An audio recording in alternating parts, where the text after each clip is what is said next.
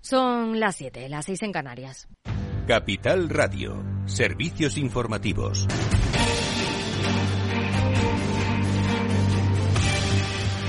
¿Qué tal? Muy buenas tardes. Rusia estudia prohibir las exportaciones de gasolina para evitar la escasez de combustible en el país y el aumento de los precios tras la decisión de reducir las subvenciones a las refinerías. La Unión Europea prohibió recibir productos petrolíferos rusos a partir de principios de febrero, pero Rusia aumentó las exportaciones de gasolina en casi un 50% interanual en el primer trimestre, enviando cargamentos directamente a África. Las fuentes también han indicado a Reuters que el gobierno podría aumentar los volúmenes de venta obligatoria de gasolina en la bolsa de materias primas.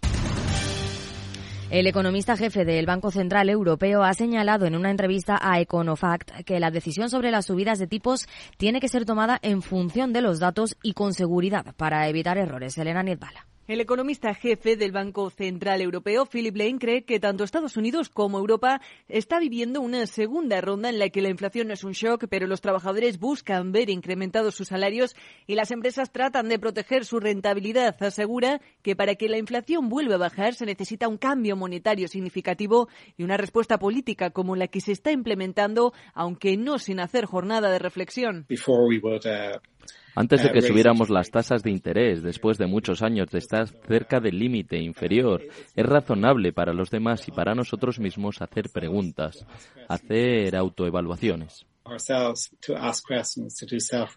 Eso sí, asegura que la decisión de esperar a subir los tipos ha sido acertada. Se debía tener convicción de que la inflación era persistente y dice que uno o dos trimestres de retraso en las subidas de tipos no harían una gran diferencia en la tasa de inflación o en el resultado global a nivel macro. Gracias, Elena. Y el vicepresidente del Banco Central Europeo, Luis de Guindos, ha destacado la estabilidad del sector financiero no bancario durante las turbulencias y ha vuelto a pedir seguir avanzando en la unión bancaria y desarrollando la unión de los mercados de capitales si queremos fortalecer la capacidad del sector financiero de la zona euro para atraer e intermediar financiación para las empresas. Mientras que seguimos pendientes del techo de deuda estadounidense, advertencia de la secretaria del Tesoro de Estados Unidos, Janet Yellen, que considera que es altamente probable que el país no pueda hacer frente a sus sus obligaciones de pago desde principios de junio si el Congreso no actúa para elevar o suspender el límite de endeudamiento. Así lo ha advertido en una carta remitida al presidente de la Cámara de Representantes. Recuerda también Yellen que anteriores situaciones demostraron que esperar hasta el último momento puede causar graves perjuicios a la confianza de las empresas y familias. Por cierto, que hoy hemos conocido un dato. Más de la mitad de las grandes empresas europeas están dispuestas a mover la inversión a Estados Unidos. Más información, Lorena Ruiz. La Asociación de las Grandes Industrias de la Unión Europea ha alertado sobre la creciente atracción que está ejerciendo Estados Unidos sobre las empresas. Y es que han publicado un informe en el que aseguran que el 57% de las grandes compañías europeas se está planteando mudarse o desplazar sus inversiones al país norteamericano en los próximos dos años. Esto se debe a la ley de reducción de la inflación de la administración de Joe Biden, que introduce un paquete de ayudas con agilidad administrativa. Además, la encuesta sostiene que el 80% de las empresas cree que la competitividad europea se está debilitando, por lo que el presidente de la asociación ha alertado de que el futuro de Europa como base industrial líder está en peligro. Gracias, Lorena. Y la OCDE sitúa a España entre los cuatro países junto a Alemania, Reino Unido y República Checa, en los que la actividad en el primer trimestre de este año todavía estaba por debajo de la del último trimestre de 2019, antes de la pandemia. En el sector empresarial, Microsoft ha anunciado que su motor de búsqueda web, Bing, se incorpora a ChatGPT. Y creo que eh, de algo de esto vamos a hablar a las 8, ¿no, Federico? claro que sí. Buenas tardes, Aida Esquire. Sí, vamos a hablar de ChatGPT, de inteligencia artificial, a partir de las 8 de media en nuestros debates de transformación España con Eduardo Serra y la Fundación Transforma España. Antes, en nuestro boletín de noticias ponemos la lupa sobre eh, la ley de paridad que aprobó el Consejo de Ministros y en los deportes tendremos que seguir hablando de este eh, lamentable asunto del racismo en los campos de fútbol. Y después, a al final, entre las nueve y media y las diez, vamos a ver nuestra tertulia de la economía. A las ocho. Claves del mercado.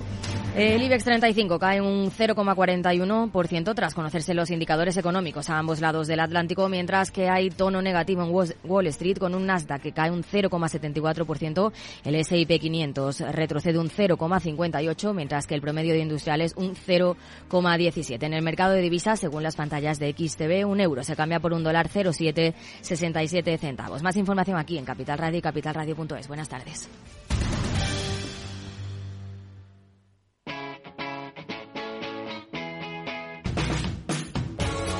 Capital Radio. Despierta la economía.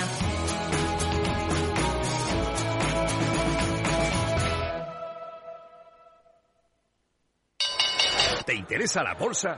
Invierte en acciones y fondos cotizados sin comisiones hasta 100.000 euros al mes. ¿Has oído bien? Sin comisiones. Más de 550.000 clientes ya confían en XTB. Abre tu cuenta totalmente online. Un broker, muchas posibilidades. xtb.com. A partir de 100.000 euros al mes, comisión del 0,2%, mínimo 10 euros. Invertir implica riesgos. Si quieres conocer mejor las empresas con las que trabajas, empieza por Informa. Compruébalo con tres informes gratis, el nuestro para que nos conozcas más y los dos que tú elijas para tu negocio. Solicítalos ya en Informa.es. Informa, líder en información empresarial.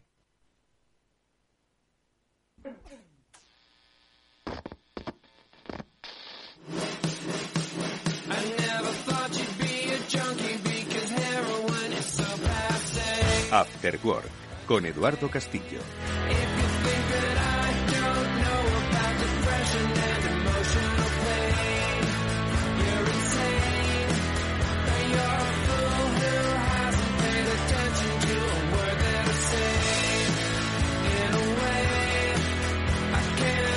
Hola, ¿qué tal? Buenas tardes, amigos. Bienvenidos al Afterword de Capital Radio, que ya comienza a esta hora en directo. Está Víctor Nieva en los mandos técnicos y hoy vamos a hablar de economía y de los aspectos ¿no? que mueven la economía, como puede ser la energía. Sí, porque vamos a hacer un pequeño espacio para hablar de energía nuclear. Estoy seguro de que cuando he dicho energía nuclear dicen, bueno, ya se arma debate. Y es que yo creo que hay pues un debate exagerado que sencillamente no debe haber debate sobre una de las energías que forman parte de la oferta que mueve pues las cosas en nuestro mundo, ¿no? Pues de eso vamos a hablar eh, un rato en este programa con César Dopazo. Él es eh, académico de la Real Academia de Ingeniería, es profesor de la Universidad de Zaragoza.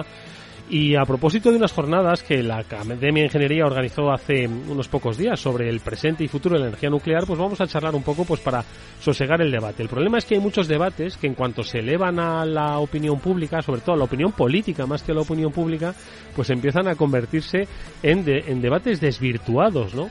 Y como dijo el profesor Dopazo hace unos años, mm, la energía nuclear ni es de derechas ni la energía mm, limpia es de izquierdas. Vamos a poner un poquito de cordura en todo este tema. Bueno, enseguida les saludamos. También lo haremos, por supuesto, acompañado de Félix López y Chimo Ortega, con los que hablaremos de este y otros temas que tienen que ver con nuestro tiempo, con nuestro mundo. Venga, vamos allá, comenzamos, saludamos.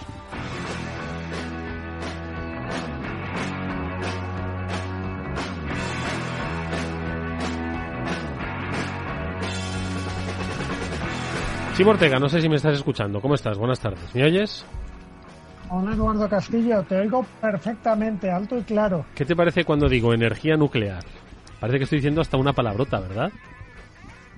Suena mal, pero yo creo en la energía nuclear como la que necesitamos para dar la estabilidad al sistema si queremos a, abandonar otras energías mucho más contaminantes como el carbón o como el salto del todo a la nada, como en, igual que en la movilidad, eh, se me hace difícil darlo. No lo puedo evitar. Félix López, buenas tardes, ¿cómo estás? muy buenas tardes. ¿Qué a ti cuando digo energía nuclear, qué te sugiere?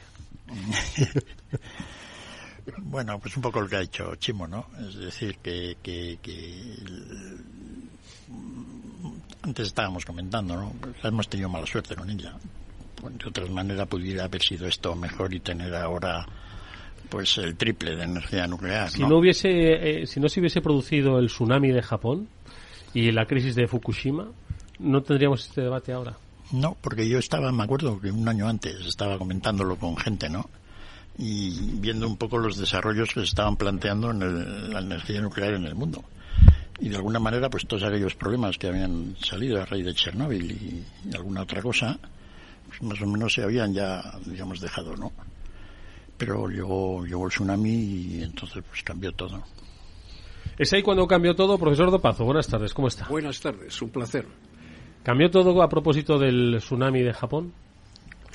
Eh, eh, la energía nuclear desde el principio tiene una mala prensa. ¿eh? Está asociada con, con, las bombas de Hiroshima, Nagasaki.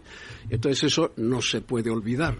Mucha gente no lo ha olvidado todavía. Entonces sí, evidentemente, los tres accidentes que ha habido eh, Three Mile Islands, eh, Chernobyl y Fukushima Daiichi eh, han tenido un impacto negativo en la energía, no cabe duda.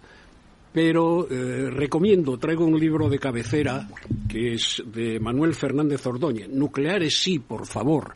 Recomiendo que lean los capítulos sobre Chernóbil y sobre Fukushima, cómo el impacto ha sido bastante menor del publicitado.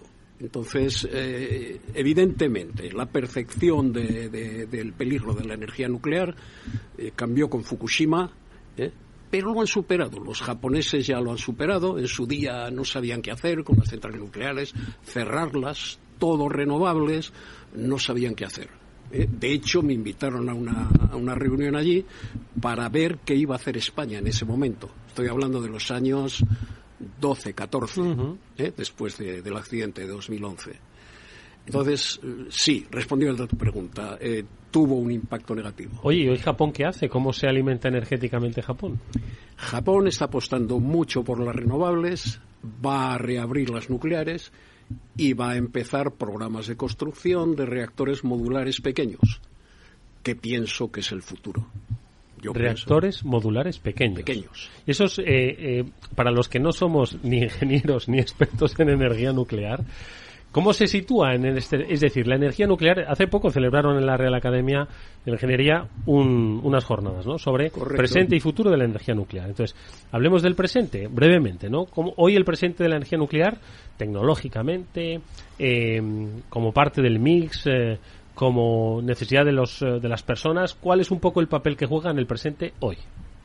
En el presente España cuenta energías renovables, energías renovables, evidentemente es el futuro, además, ¿eh? es el futuro, yo estoy convencido de que es así.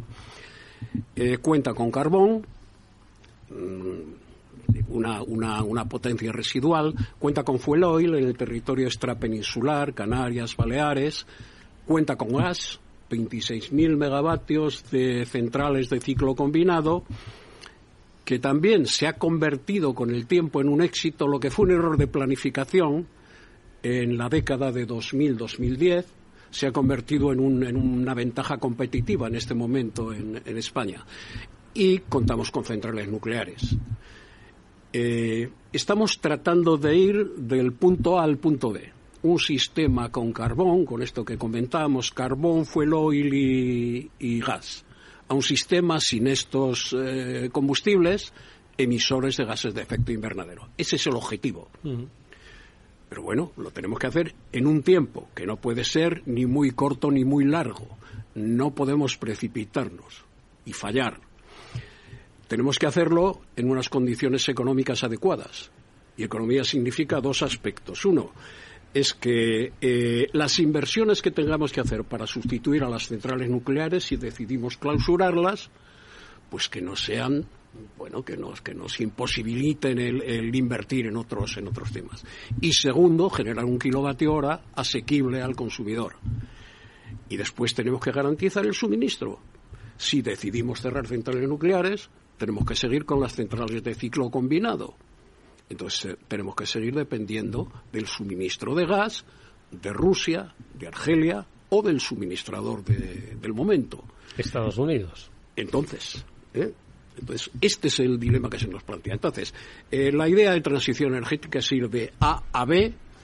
En A estamos eh, carbonizados y aquí estamos descarbonizados. ¿eh? Entonces, bueno, eso es, tenemos que saber cómo hacerlo y para eso hace falta un plan de ruta. El Plan Nacional de Integrado de Energía y Clima que pienso que en estos momentos de incertidumbre requiere una revisión, pero, pero es, yo pienso que es urgente. Vale, y, el, y, lo nuclear en este papel va a jugar un papel importante, le van a dejar jugar un papel importante porque yo creo que, como esto es una decisión de establecer un, programa, ¿no? Eh, nadie se va a atrever, ningún político. Ya lo decía al principio que usted dijo que aquí no hay etiquetas políticas para las energías, pero se las ponen. Y ¿Mm? entonces aquí nadie se va a atrever, ningún político, a, a dar un paso al frente de, con la energía nuclear, ¿o sí? Bueno, no es de derechas ni de izquierdas, pero parece que está las etiquetas de más de derechas la nuclear y más de izquierdas la renovable, parece que implícitamente las hemos aceptado, ¿no? Entonces, eh, yo no sé el Partido Popular qué haría en el caso de que ganaran las elecciones. No lo sé. Pienso que sería sensato replantearse la situación de las centrales nucleares. Eh, el Consejo de Seguridad Nuclear dice que son unas centrales que están en perfecto estado de revista, que son seguras y que la extensión de vida se puede garantizar hasta el año 2043, entre 2043 y 2048. Entonces, ¿por qué ese interés en acabar con las joyas que tenemos, que ya están amortizadas, que generan una, una electricidad sin emisiones de gases de efecto invernadero, objetivo combatir el cambio climático, como decíamos. No hay emisiones de efecto invernadero, es energía barata y es energía segura porque se interesa en prescindir de, esas centrales nucleares. A ver, Félix, Chimo, que estáis escuchando al profesor Dopazo. Félix. No creo que, el futuro nuclear en España sea muy grande. Nadie le va a apoyar porque hay un contagio europeo profundo. Tenemos a los alemanes que creíamos que eran gente sensata y, en medio de todo este follón. Han cerrado todas las centrales. Pues la, que han montado, ¿no? Pues a partir de ahí, ¿qué vas a esperar?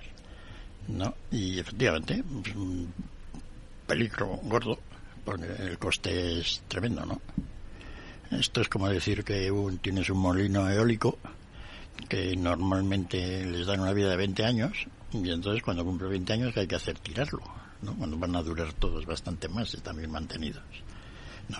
Entonces esto no se va a plantear esto de una manera.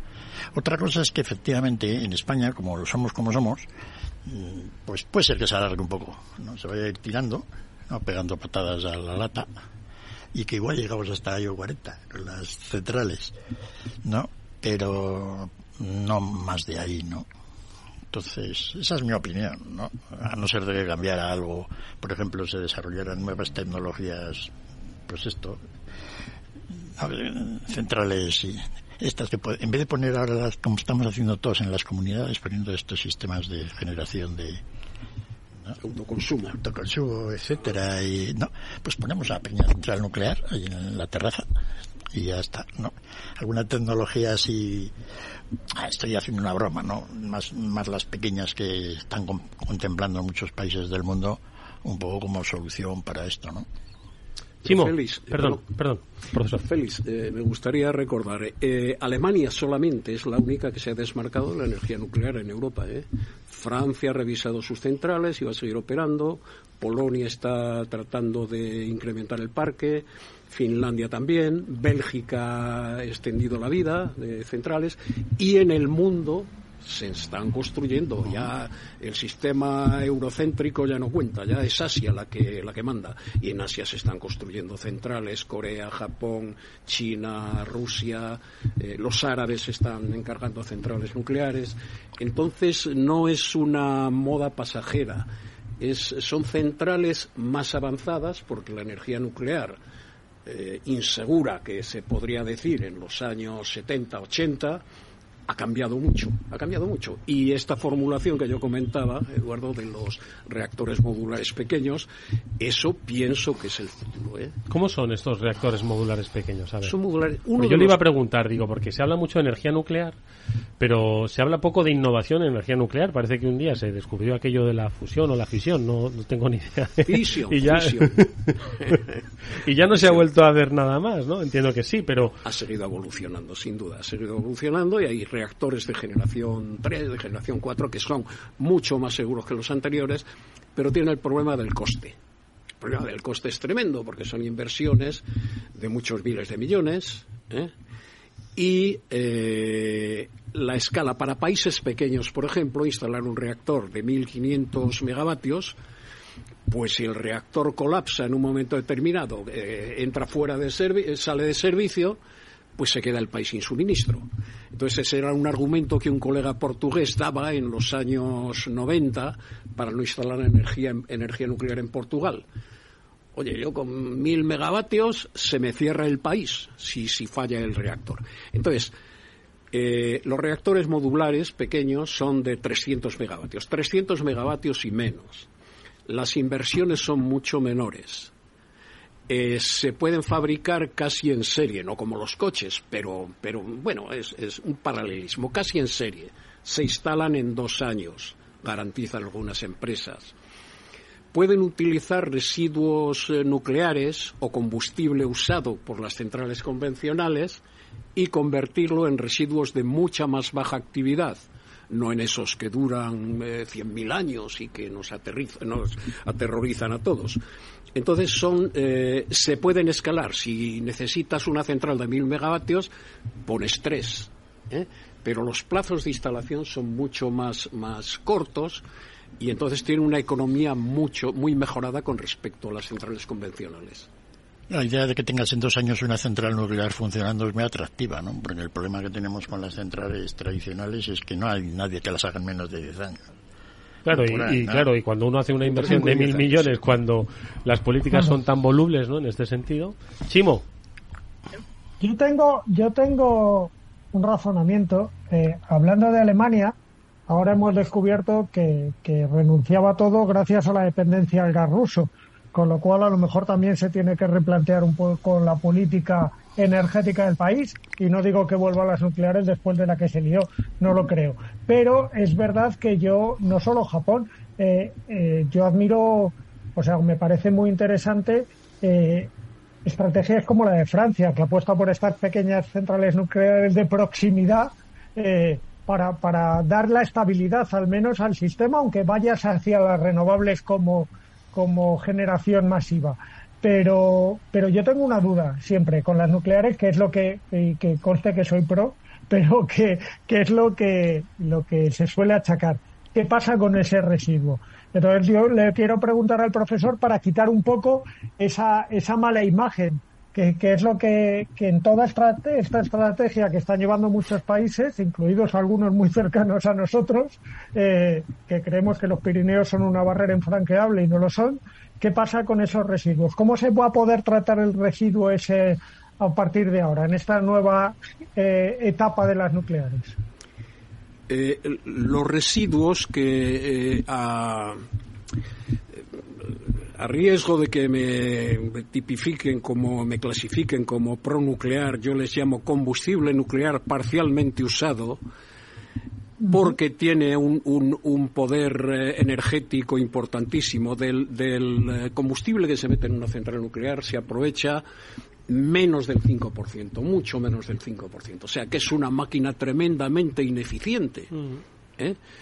que podemos vivir con ella pues porque un kilo de uranio produce la misma energía que 200.000 kilos de carbón. ¿Eh? Entonces, por eso podemos vivir con esa ineficiencia. Pero es una cosa que ha ido mejorando con el tiempo. Entonces, hay, como comentaba, las, eh, los pequeños reactores modulares nucleares, al menos 11 prototipos están apuntados como reactores rápidos, ¿eh? que van a ser capaces de incinerar, de quemar mejor esos residuos de centrales nucleares convencionales.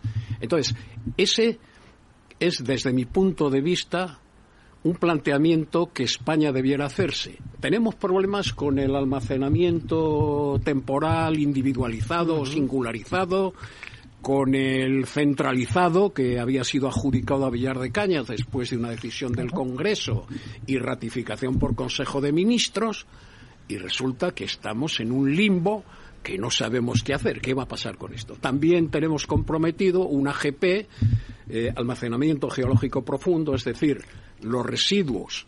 Hace unos años se consideraba que únicamente se podrían enterrar. ¿eh?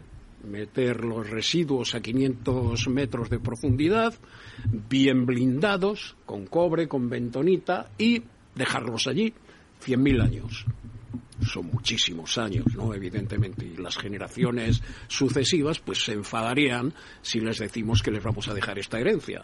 ¿eh? Son las joyas envenenadas. Pero si se pueden incinerar los residuos, como se está apuntando en los nuevos diseños nucleares, yo pienso que no se debiera de abandonar la energía nuclear, sobre todo con esa economía de escala mejorada que tienen los pequeños reactores modulares. De todas formas, estoy pensando al escuchar al profesor Dopazo. El otro día, Chimo, recordarás que estuvimos hablando de una empresa especialista en, en cargadores de vehículos eléctricos, Ionity, ¿te acuerdas? Sí, que me amargamente se quejaban de que tardaban casi dos años en conseguir poner a punto un cargador eléctrico para un coche. Por lo tanto, no quiero ni pensar lo que puede suponer poner en marcha una central, central. modular, como habla el profesor Dopazo, en España. Vamos. Pero es un no-brainer, como diría Javier López. ¿no? Esto, tenemos que no saber qué hacer con la energía nuclear y tenemos que almacenarla en lugares por ahí. Pues oye, la metemos en estas pequeñas centrales y la, la utilizamos y luego nos queda más. ¿Quién está? ¿no? China, ¿cómo está? Está a tope con la energía nuclear, ¿no? ¿Perdón? China. China, eh, yo tengo poca información, como todo el mundo, ¿eh? de China, pero está construyendo centrales nucleares en plan masivo. ¿eh? Y entonces pienso que es un territorio extenso, mucho abandonado, y entonces podrán hacer almacenamientos geológicos donde quieran, en cualquier lugar. Pero el futuro no es el almacenarlos, porque digo, eh, el combustible no se usa bien, no se ha usado bien. Y entonces alguien ha planteado, oye, ¿por qué no esperaron en los años 70, en vez de haberse lanzado a construir centrales nucleares que quemaban tan ineficientemente el combustible? Haber sido capaces de quemarlo mucho mejor y no generar tanto residuo. Bueno, el mundo en su momento se planteó el problema energético y decidió optar por esa, por esa solución. Oiga, profesor, una cuestión ya puramente es que aquí en Capital Radio pues hablamos de pues muchos sectores de oportunidad y de, y de la necesidad de talento, ¿no? Muchas veces, ¿no? Que hay en esos eh, futuros sectores de necesidad. Claro, con esta prensa que tiene la energía nuclear hay hay una reposición de talento eh, de ingenieros que les guste esta esta vía, porque claro, si están viendo que que el, el panorama pinta de esta manera, pues dicen, mira, mejor me hago aeronáutico o me hago, o me hago de otra ingeniería. Inteligencia artificial. Igual, ¿no? Exactamente. ¿Cómo va eso? Bueno, el presidente de la Sociedad Nuclear Española estuvo en las jornadas de la Academia de Ingeniería y dijo que un problema serio era la falta de, formación de la misma calidad que teníamos hace 20 años, por ejemplo. Entonces, eso eh, combinado con que hay muchos eh, cajas de resonancia en las universidades, no, nuclear fuera, tal, bueno, en mi universidad en concreto la- no existe la disciplina de energía nuclear cuando en su día era una, una asignatura de, importante. Entonces, eh, eso se planteó también en Estados Unidos. Un colega de MIT me decía que, oye, yo me voy a cambiar de profesión porque es que no tengo futuro aquí. Oye, se, se va a cerrar las centrales nucleares, ya las, las empresas no te llaman como consultor, ¿qué hago yo aquí? Bueno, eh, debemos de ser sensatos porque es que para operar las centrales nucleares existentes, para trabajar en Enresa, para desmantelar las centrales que nos van a quedar como herencia, cuando con extensión o sin extensión de vida tengamos que cerrar las centrales nucleares, sea entre 2027 y 2035 o 2043-2048. Cuando tengamos que cerrar esas centrales requerirán conocimiento especializado. Hay que mantener un mínimo de, de- competencia del más alto nivel, yo diría. Y si se apuesta por la mi, mi propuesta de los reactores modulares, yo creo que también requerirán un montón de conocimiento que se añadirá para, para la explotación de. Una última pregunta le hago a propósito. ¿Quién está, qué empresas? ¿Hay empresas que fabrican estos eh, mm, eh, proyectos, estos eh, reactores modulares? Hay 72 empresas inventariadas ¿eh? en el mundo en distintos tipos de, de diseño. Y en concreto hay una danesa con la que he entrado en contacto recientemente. ¿Y de aquí? Que, eh, eh, danesa, No, danesa. pero digo, ¿y ¿hay empresas Hay aquí? empresas, hay empresas muy buenas en el sector nuclear en España, sin duda. Y una de ellas, no digo nombre, está, está colaborando con una empresa canadiense en el diseño de, de un reactor modular pequeño. No sé qué futuro, que sí no tendrá ese, ese reactor modular, pero está colaborando. Hay interés en España. Me consta al menos una empresa, ¿eh? al menos. No digo que no haya más. Entonces, Copenhague, Copenhagen Atomics, que es la empresa, la empresa esta que Vaya nombre más, más molón. Copenhagen Atomics. Atomics. Entonces, estos señores ofrecen incinerador de residuos nucleares comercial en el año 2028, la instalarían en España con un acuerdo de colaboración, beneficios evidentemente tienen que tener, y retiran los, los residuos cuando se acabe la, la explotación. O sea que mejor imposible. la música, la música suena bien así a priori, ¿verdad? Eso es la propaganda, Félix. El, no, son, son danesas, o sea, en definitiva verdad que mal puede venir de allí.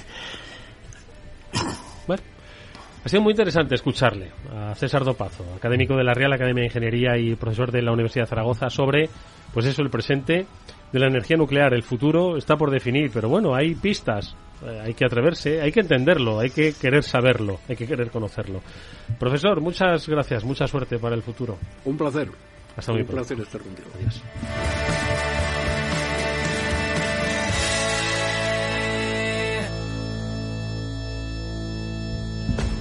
Vamos con un consejo. Si inviertes en bolsa, esto te interesa. XB tiene la, XTB tiene la mejor tarifa del mercado para comprar y vender acciones y ETFs. No pagues comisiones hasta 100.000 euros al mes. Si inviertes en bolsa o quieres empezar, más sencillo imposible. Entras en xtb.com, abres una cuenta online y en menos de 5 minutos compras y vendes acciones sin comisiones con atención las 24 horas al día. ¿Qué estás esperando? Ya son más de 660.000 clientes los que confían en xtb.com, que es un broker con muchas posibilidades. A partir de 100.000 euros al mes, la comisión es del 0,2%, mínimo 10 euros. Invertir implica riesgos.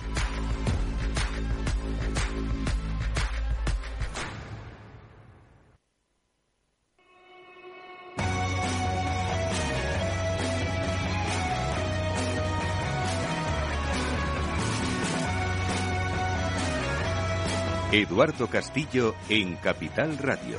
After Work.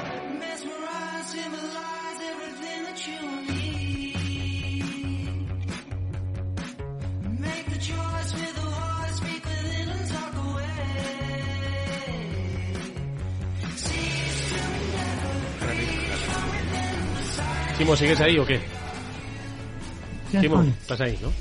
Te decía, hemos despedido al profesor Dopazo. Me ha resultado muy interesante, la verdad, ¿eh? Lo ha explicado bastante bien. Bastante bien. Es un tema... Me ha es que- encantado. pero bueno, como muchos temas aquí en España, es decirte, o sea... Estaba esta mañana viendo que estaban haciendo los chinos. En esto están tienen en plan las centrales nucleares, muchas centrales de carbón, pero en los cuatro primeros meses de este año han instalado 30 gigavatios de capacidad instalada de energía solar, que es el equivalente en capacidad instalada a 100 minicentrales nucleares de esas que comentaba el profesor. Es cierto que las centrales nucleares trabajan todo el tiempo y las otras pues cuando sale sol, ¿no? Pero esa es un poco la idea de cómo se hacen las cosas por ahí en cantidad. Si a los chinos les da por hacer centrales, minicentrales nucleares, que no creo, porque yo creo que van más por el tema este renovable solar, y eólico, etcétera, pues claro, con la idea esa que tienen del investment-led growth, de meter dinero en inversiones, pues lo harían, no veas, ¿no? Y le está pasando con la energía solar. Es decir, en este año los, los chinos montarán 90 gigavatios de capacidad instalada solar. Que eso es, en un año, el triple de lo que España ha construido en toda la historia. O sea, son unas cosas que no... ¿Cómo lo hacen? Yo la verdad es que la mitad de China debe estar haciendo, ¿no? Molinos. O, o sea, perdón, paneles. paneles, ¿no? Y una cosa absolutamente... Es cierto que los chinos, pues en cuanto, como no tienen otra manera de entender la economía, que no es más que invirtiendo, pues esto lo bordan. Que los chinos este año van a montar paneles solares tres veces más de lo que España ha montado en toda la historia. No, es una cosa tremenda, ¿no? Chimo, reflexión final. Mi, eh, yo creo mucho en las renovables, ¿vale? Y más, cada vez son más baratas, pero sigo pensando que eh, no podemos o, generamos unos acumuladores maravillosos que a día de hoy no existen, ¿vale? Para la luz general, ¿vale? Para una casa pequeña, pero no para la luz general. o eh, lo que tenemos que hacer es buscar una energía que nos dé estabilidad al sistema. ¿Cuál será? No lo sé. Pero la nuclear a mí me parece la más razonable a día de hoy, a no ser que cualquiera, incluido Félix, me pueda convencer de otras cosas. Pero el problema es la estabilidad del sistema cuando no hay luz o no hace viento o cuando las condiciones son desfavorables para las renovables. Es verdad que cada vez hay más fórmulas de renovables y más maneras de compensar una con otra, pero eh, bueno. Y, y apuesto mucho por la marea motriz, que en España se explota todavía poco. Y somos un país, somos una península. De eso no nos olvidemos, incluido Portugal. ¿Verdad? Montamos allí en, en cualquiera de las rías que tenemos, suben las mareas y bajan. ¿Por qué no? ¿Eh? ¿Por qué no? Eso puede generarnos, eso nos puede generar energía cuando las otras no funcionan. Tenerlo en cuenta. Oye, pues eh, nada, yo no sé, ha sido muy muy interesante, pero bueno, la verdad es que es un, es un debate que nadie nadie se atreve a poner sobre la mesa. Eh, ni siquiera cuando hemos estado con el gas a no sé cuántos cientos de dólares el metro cúbico, ¿no? Y aquí no se ha puesto sobre la mesa y aquí nadie se atreve. Ni de derechas ni de izquierdas, aquí nadie se atreve. Y aunque se atreviesen, luego hay un hay un una eh, en el imaginario colectivo si yo a ti te digo te gusta ir a Burgos a ti verdad Félix imagínate que a donde te gusta te van a poner un, un reactor modular ¿Eh? a que no a que así a priori Sí, ¿no? Y están incluso poniendo problemas para poner los molinos eólicos. Exactamente, que, eso es, exactamente. Que lo tenga otro. Que lo tenga otro. Me encanta lo renovable, pero se lo plantas a otro, ¿no? Entonces, y si os dicen que os van a poner una planta de residuos para eliminar los vertederos, pero que a que tampoco le hace gracia a nadie tener una cerca. No, no. Pues claro, tenemos que empezar a pensarnos. ya. No sé. En fin, vamos a, vamos a hablar de otros temas. Espera, venga.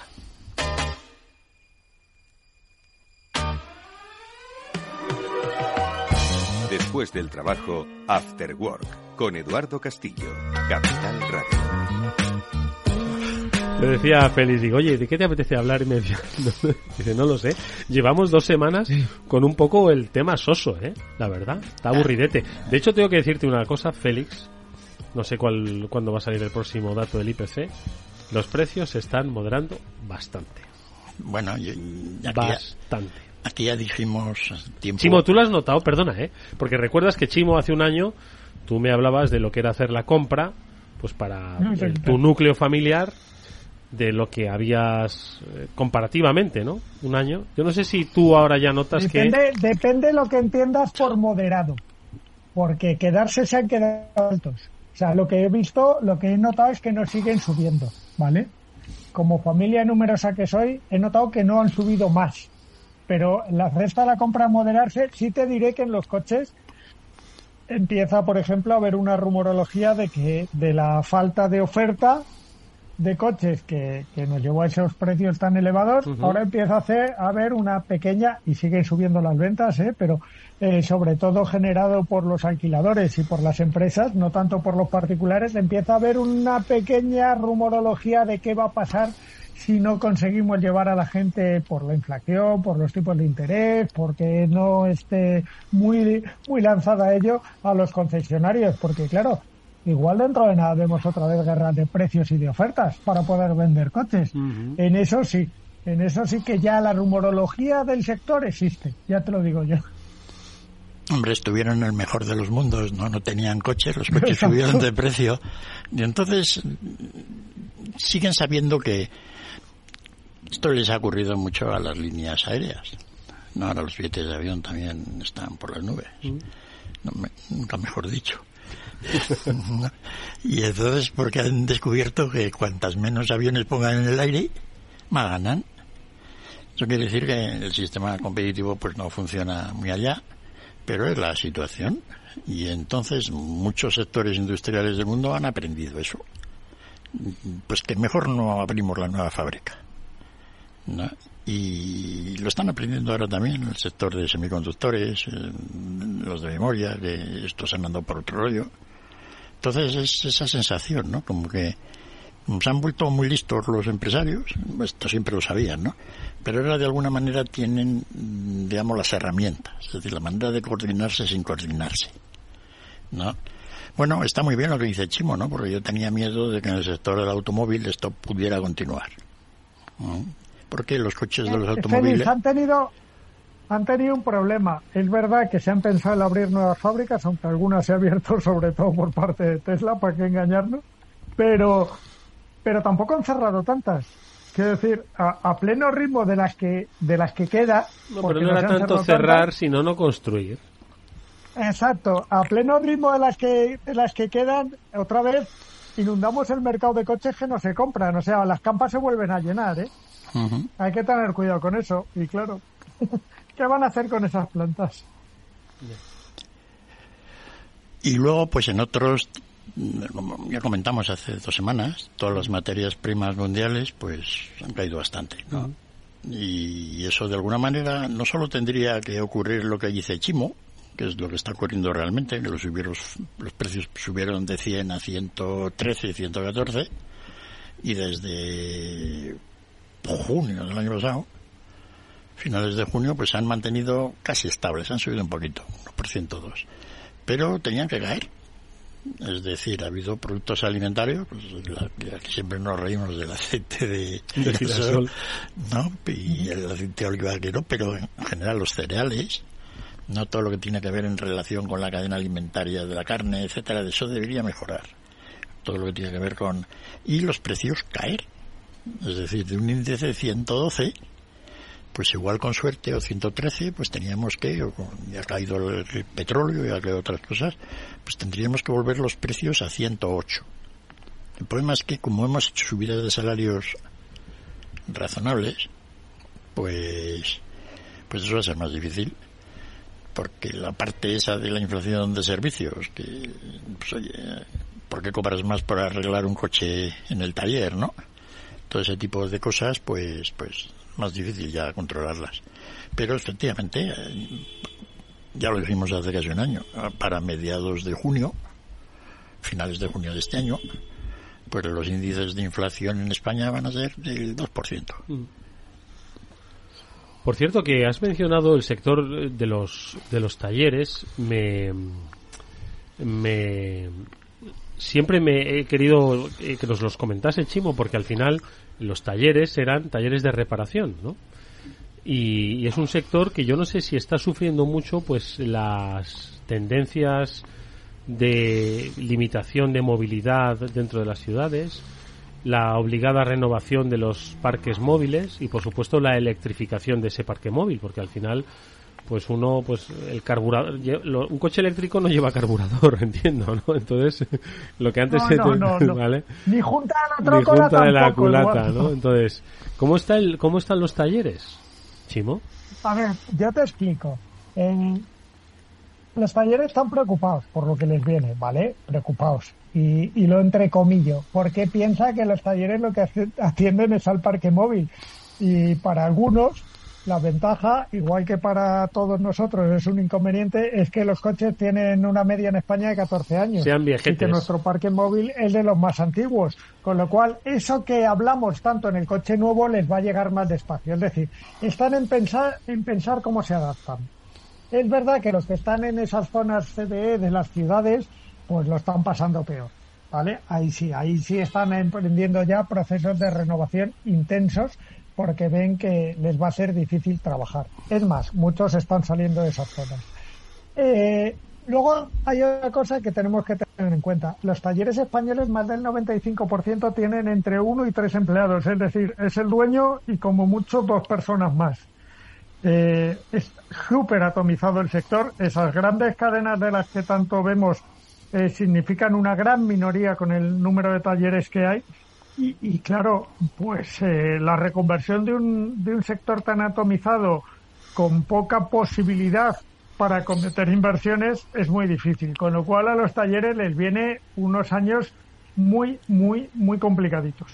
Ya te lo digo. Se han tenido que reciclar, ¿no?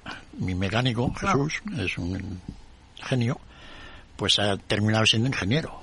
¿no? Y, el ingeniero a, cambiándome el aceite a la hora de... Con lo cual, pues oye, mm, tienen el problema, el otro día fui a verle, y entonces estaba allí con un ordenador, una tablet de ordenador, no veas, chequeando toda la electrónica para ponerla otra vez en marcha del coche que había tenido que quitarle la batería, ¿no?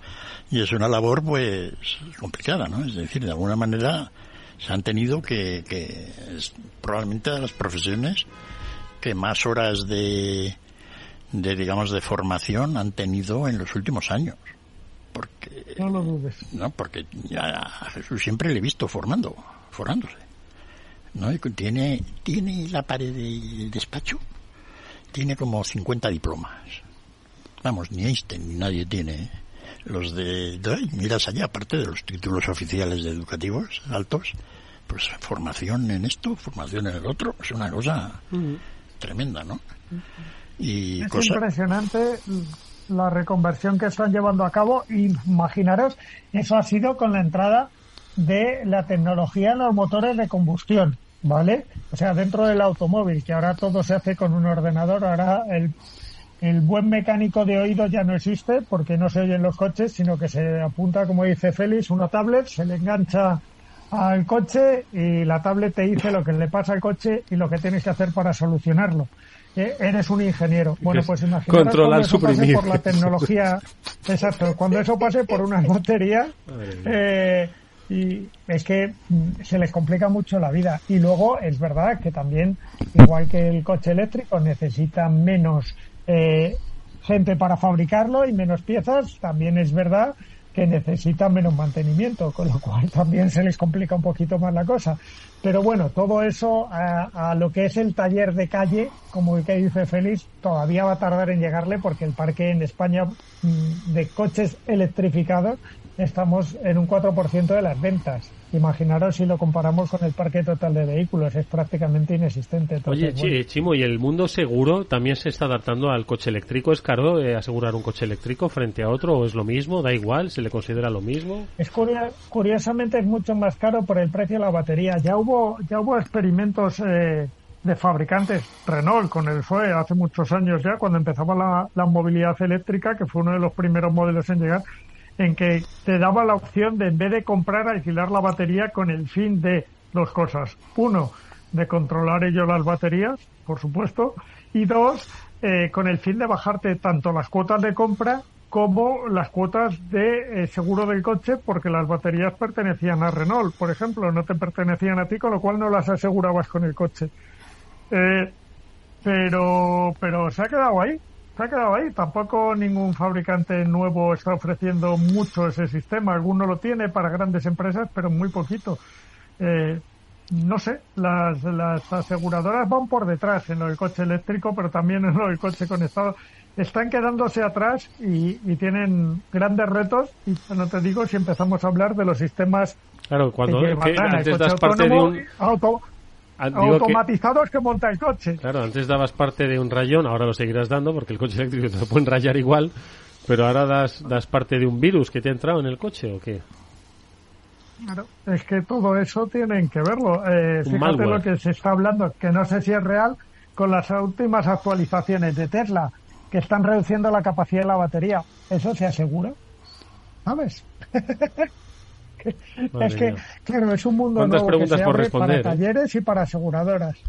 Y para, y para, ¿Eh? el, y para el conductor, que es el que paga, ¿eh? al final, a tanto al uno como al otro. Para el conductor, que es el que se lo compra y dice, ¿y ahora qué? Pero, ¿el seguro es más caro porque el coche es más caro o proporcionalmente más caro? El seguro es más caro porque no saben a qué se enfrentan, Félix. O sea, que compran, si un coche de 50.000 euros eléctrico paga más seguro que un 50.000 de diésel. Que un 50.000 euros de combustión. A día de hoy, sí, por el precio de la batería y porque, porque no saben a qué se enfrentan. O sea, sinceramente, las aseguradoras van por detrás, aseguran las cosas que tienen ciertas y calculan los riesgos muy bien. Es como las compañías de renting. porque un renting de un coche eléctrico es más caro que un coche convencional al mismo, con un motor de combustión al mismo precio? Pues porque no sabes cómo, cuánto se va a depreciar, no sabes cuánto van a costar las reparaciones, no sabes, hay muchos parámetros que no tienes tan parametrizados como, como en un coche de combustión. Qué malo es no saber, ¿eh? Les pasa lo mismo. No saber es malo. Pero ¿cómo, cómo vamos no a...? saber eh, va la, siempre va al alza, cotiza al alza siempre. Si estamos así y esto tiene una lectura en positivo para la opinión pública, ¿cómo vamos a poner un módulo, un reactor modular? Eh, para producir electricidad. Para producir, pero bueno, tantas cosas, ¿eh? Pero hay que... que no es broma, que, que hay un estudio, y dejadme, que os lo he dicho antes, pero lo decía en serio, hay un estudio eh, que plantas de, de, de, eliminación de residuos, de vertederos, ¿vale? De revalorización de los residuos de los vertederos, ejemplo Valdemín Gómez, que es una planta tecnológica mucho más allá del vertedero, eh, solucionarían, generarían muchísima, muchísima capacidad de generar electricidad para este país pero es que nadie quiere poner una planta de esos al lado de su casa.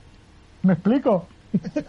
y, eliminarían el problema de los residuos de los vertederos, que en España eh, ya ha sido grave en algunos sitios, pero va a ser grave en muchos en poco tiempo. Bueno, pues nadie la quiere. O sea, imagínate, pues, de lo que hablamos. Es que todas estas cosas llevan a cambios que, que si hablamos de la energía nuclear, y yo, insisto, me la creo, pero, pero la veo de difícil implantación. Oye, ¿y, Nadie quiere estas cosas cerca. Escucha, ¿qué impuestos paga el coche eléctrico? Los mismos, ¿no? Que un coche normal. Lo único que no paga, no, paga menos. Bueno, no paga impuesto de matriculación, paga cero. Eh, en muchas ciudades está exenta del, del, impuesto de circulación, es decir, paga menos impuestos. Como impuestos paga menos. El un, híbrido también, o sea. Sí, ¿Eh? todos los programas que han ido haciendo por ahí para de, alguna manera fomentar el uso del coche, ¿no? Sí, ¿no? Ya verás tú cuando los ayuntamientos se vean caninos, ¿sabes? No, no, en cuanto empiecen a... Pues, cuando empiece a masificarse la venta, todas esas ventajas se acabaron, ¿eh? Yo os lo digo yo. Es lo que está pasando ya en países como Noruega, que está diciendo, oye, vamos a dejar de eh, de apoyar tanto al coche eléctrico, porque ya es el más del 80% del parque, y no estamos ingresando un duro en impuestos por venta de vehículos. Pero bueno, tienen petróleo, ¿sabes? Son ricos los noruegos, pero oye, se preocupen un poco ya para que vayan pagando, ya que tienen tanto dinero, ¿verdad? Mm. Que vayan pagando por No tienen el fondo soberano que les arregla la vida. Y además el, ayuntamiento no es el fondo soberano, o sea que es otra historia. Así que, es otra cosa. Los chinos, ¿no? También tenían un programa muy amplio de, de subvención al coche eléctrico y lo han eliminado este año. ¿Sí? En parte. Los alemanes, en Alemania, Alemania, Alemania tiene una particularidad, eh, yo creo que os lo he contado alguna vez, eh, las ayudas en Alemania también se están restringiendo, que va muy por delante de nosotros, pero también se están restringiendo, no retirando totalmente, pero porque había una particularidad, una pequeña laguna en la legislación, que era que tenías si, si, te daban esas ayudas, que realmente te salía mucho más barato el coche, y eran ayudas directas además, eh, tenías estabas obligado a tener seis meses el vehículo, al menos en propiedad. Bueno, pues a los seis meses el mercado de ocasión de vehículos eléctricos en Alemania era tremendo, tanto que era un país exportador de vehículos de ocasión eh, eléctricos, porque claro, a los seis meses todo el que podía vendía el coche, porque le salía muy rentable, lo vendía por encima del precio que lo había comprado, prácticamente. Qué cosas, ¿verdad? Ocurren... Para que veáis cómo la picaresca no solo es en Un día, Félix, vamos a hablar, eh, te voy a pedir que rebusques en tu, en tu biblioteca económica sobre el concepto de las subvenciones. También muy maleado por los medios, ¿no? Las paguitas que dicen algunos, ¿no? Y es que estaba pensando, pues, en la, los incentivos, ¿no? A través de subvención, eh, pues, a la movilidad eléctrica, los planes renove de toda la vida, Chimo, ¿verdad? Que eso también, pues oye, era una subvención. Lo de los paneles solares, que también entiendo que, tarde o temprano acabará. Tarde o temprano acabará. ¿Han escrito sobre el mundo del incentivo fiscal, de la subvención? Bueno, es toda una literatura, ¿no? tremendo, ¿no? Que se ha hecho pues para ver cómo eso pues efectivamente tiene efectos beneficiosos o hasta qué punto pues la cosa empieza en general si escuchas a los economistas, pues casi todos los incentivos son malos, ¿no? Porque de alguna manera distorsionan el mercado de precios. Pero hemos visto ejemplos pues, de muchos de estos temas que has comentado, ¿no?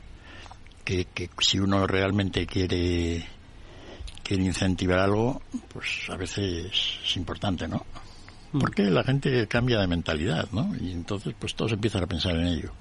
Que es un poco lo que lo que cuesta organizar en la sociedad es básicamente que de alguna manera la sociedad nos coordinemos en una dirección. Entonces el tema de incentivos tiene esa peculiaridad, pues puede ser útil, ¿no? Mm. Y en muchos casos así lo es, ¿no? Mm. Pero ya, ya, ya mirar, voy a mirar el último el último libro gordo de incentivos que te ha complicado y voy a mirar un poco por Amazon, lo consigo y lo, y lo comentamos. La subvención. Es que tiene muy mala prensa también. oye, si al final el Estado es el mayor contratista que hay, ¿no? Entonces, eh... Yo, ya a Félix le quiero poner un reto, porque con los primeros planes PIBE eh, se hablaba de que por cada euro que invertía el Estado, gracias a vender más coches, obviamente, que, los primeros sí que realmente aumentaban la venta de coches. ¿El PIBE que era? Eh, te daba, ¿Qué te daba el PIBE? Mil, dos mil, tres mil, euros. Mil euros. Mil euros por aquel entonces. Eh, por cada euro que el Estado invertía en la ayuda para el plan PIBE, que pues, el Estado ponía la mitad, la otra mitad la ponía el sector, ¿vale? Los concesionarios, las marcas, pues por cada euro que invertía había estudios que decían que recuperaba cinco euros en impuestos directos, o sea, por la por el aumento de ventas. La banca siempre tengo que poner un reto a Félix porque siempre me he quedado con ese dato, pero nunca he sabido Siempre si gana la banca, en este caso el Estado. ¿No es verdad eso? No. El, el, PIB era fondo perdido. La incidencia fundamental de que si una subvención a un coche eh, sea rentable para los ingresos del gobierno es si el coche se ha hecho en España. Como el coche se importe, es un desastre. ¿no? Y bueno, mm, sobre todo, sí. cuando tienes exceso de capacidad, que es casi siempre, ¿no? Entonces, pues en España ahora, pues los coches, ¿verdad? El 80% se importan. A efectos prácticos, una subvención, pues es dar el dinero al coche fabricante alemán que te lo vende, ¿no? Básicamente. Pero bueno, también ellos nos compran otras cosas, ¿no? Sí, claro, claro. Y, bueno. y nos compran también el 90, eh, casi el 90% de lo que fabricamos. Exactamente. Oye, ¿dónde, Chimo, dónde se hacen los tanques estos eh, híbridos que veo por la calle? Los Volvos gigantes, los Audis gigantes, los Mercedes gigantes. ¿Dónde se fabrican? ¿Dónde se están eh, fabricando? Casi, casi todos en Europa. Si hablas de Volvo, nos vamos más a China. pero más que tanques gigantes son coches híbridos muy, muy grandotes, eh, que además eh, tienen la, como tienen más de 50 kilómetros de autonomía eléctrica, eh, gozan de la salvaguarda de tener una etiqueta cero y poderse saltar todas las restricciones de las que hablamos siempre en cualquier sí, ciudad. Sí, sí, se, saltan todo menos los semáforos. Madre mía. Todo menos los semáforos que les pillan. Que nos tenemos que ir. Chimo Ortega, gracias por haber estado con nosotros, amigo. Un abrazo y cuídate. Un abrazo, Eduardo. Feliz. Un abrazo, Chimo. Feliz, que nos vamos. Ya nos vamos ya. Sí, pero en 10 segundos, 15. Qué pena. Ahora que estábamos moviéndonos. Venga, la semana que viene más, ¿vale? ¿vale? Y a ustedes nos despedimos. Hasta mañana. Volveremos a las 19 horas aquí en la Sintonía Capital Radio. Gracias y hasta mañana.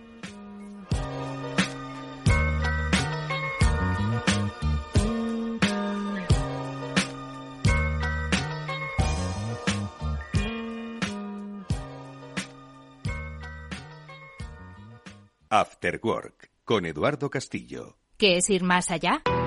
Con Arval podrás llegar donde te propongas de la forma más sostenible y asegurar un mundo mejor contribuyendo a la seguridad en carretera, al futuro de las ciudades y a la calidad de vida. Ser responsable sin tener miedo al liderar el cambio. Arval, la transición energética arranca aquí. Más información en arval.es.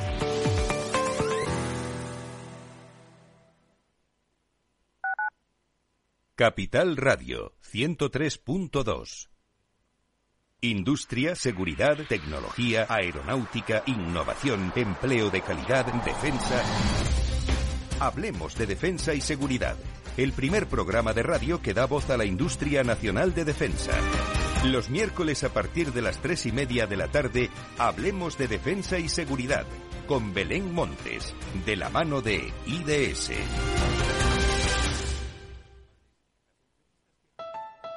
Escucha cada jueves, a partir de las 11 de la noche, en Líderes Globales, las entrevistas que Raúl Castro nos trae desde Florida.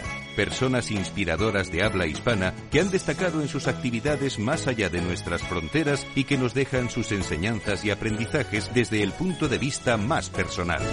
Líderes Globales, con Raúl Castro en Capital Radio.